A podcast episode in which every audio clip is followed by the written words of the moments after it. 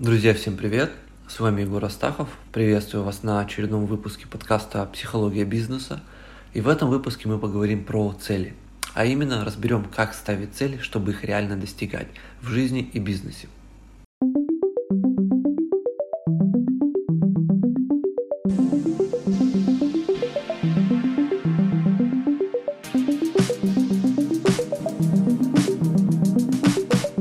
Вообще, я часто наблюдаю, что многие люди ставят цели на уровне процесса, а не результата. Например, человек ставит цель – начать вести телеграм-канал. И проблема таких целей в том, что у них нет четкого критерия исполнения.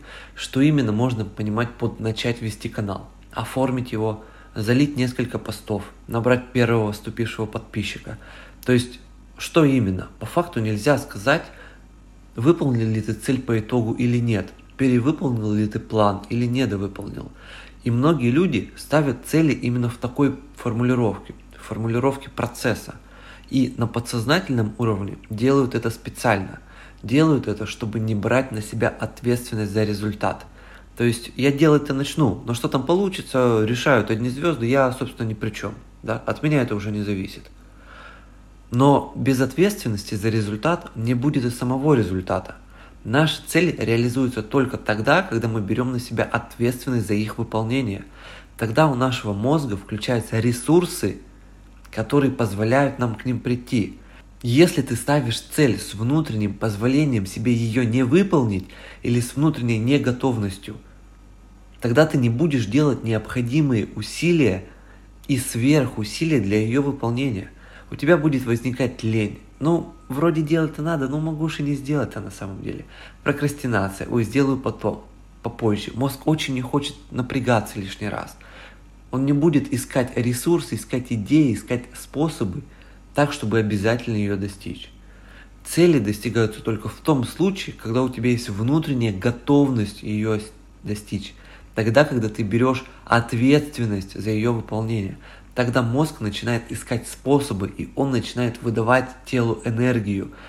Он начинает подключать различные э, скрытые ресурсы, которые раньше спали, начинает их пробуждать, начинает креативить, искать различные способы достижения, придумывать какие-то планы, идеи, неочевидные моменты, как можно реализовать эту цель. Так как раньше ты об этом даже не думал. И только здесь происходит рост, как в деньгах, так и в навыках, интеллекте, э, креативном ресурсе и так далее. То есть как нужно было поставить эту цель, да, вот начать вести телеграм-канал с точки зрения результата, а не процесса. С точки зрения, когда ты берешь ответственность за ее выполнение. Ну, например, вот так. В июле завести телеграм-канал, оформить его, написать 10 постов, набрать 500 подписчиков и сделать одну продажу своих услуг на 50 тысяч рублей – Чувствуете разницу? Просто начать вести телеграм-канал.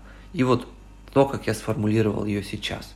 Дело в том, что тут есть критерии, и тут четко можно понять, проанализировать, что у тебя получилось сделать, а что нет, провести работу над ошибками, для того, чтобы исправить ее и в дальнейшем все-таки, если не получилось реализовать эту цель, то понять, почему не получилось, провести работу над ошибками и в следующий раз а, ее уже закрыть.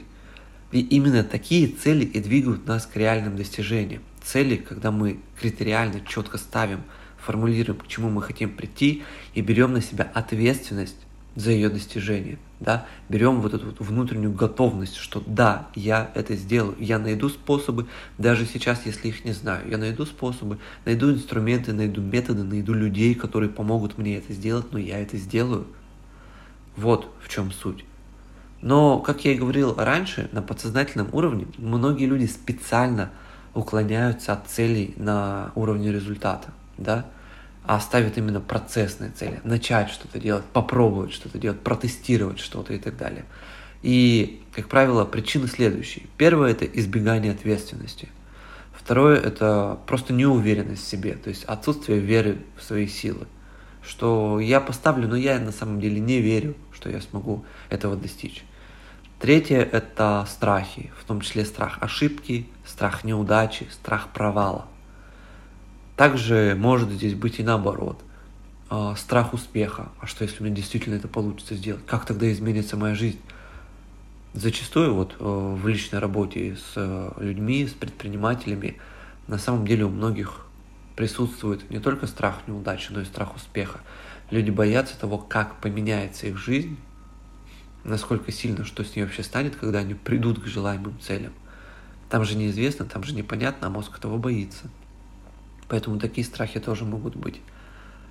И если подытожить э, весь этот выпуск, первое, э, нужно обязательно ставить цели на уровне результата, а не процесса.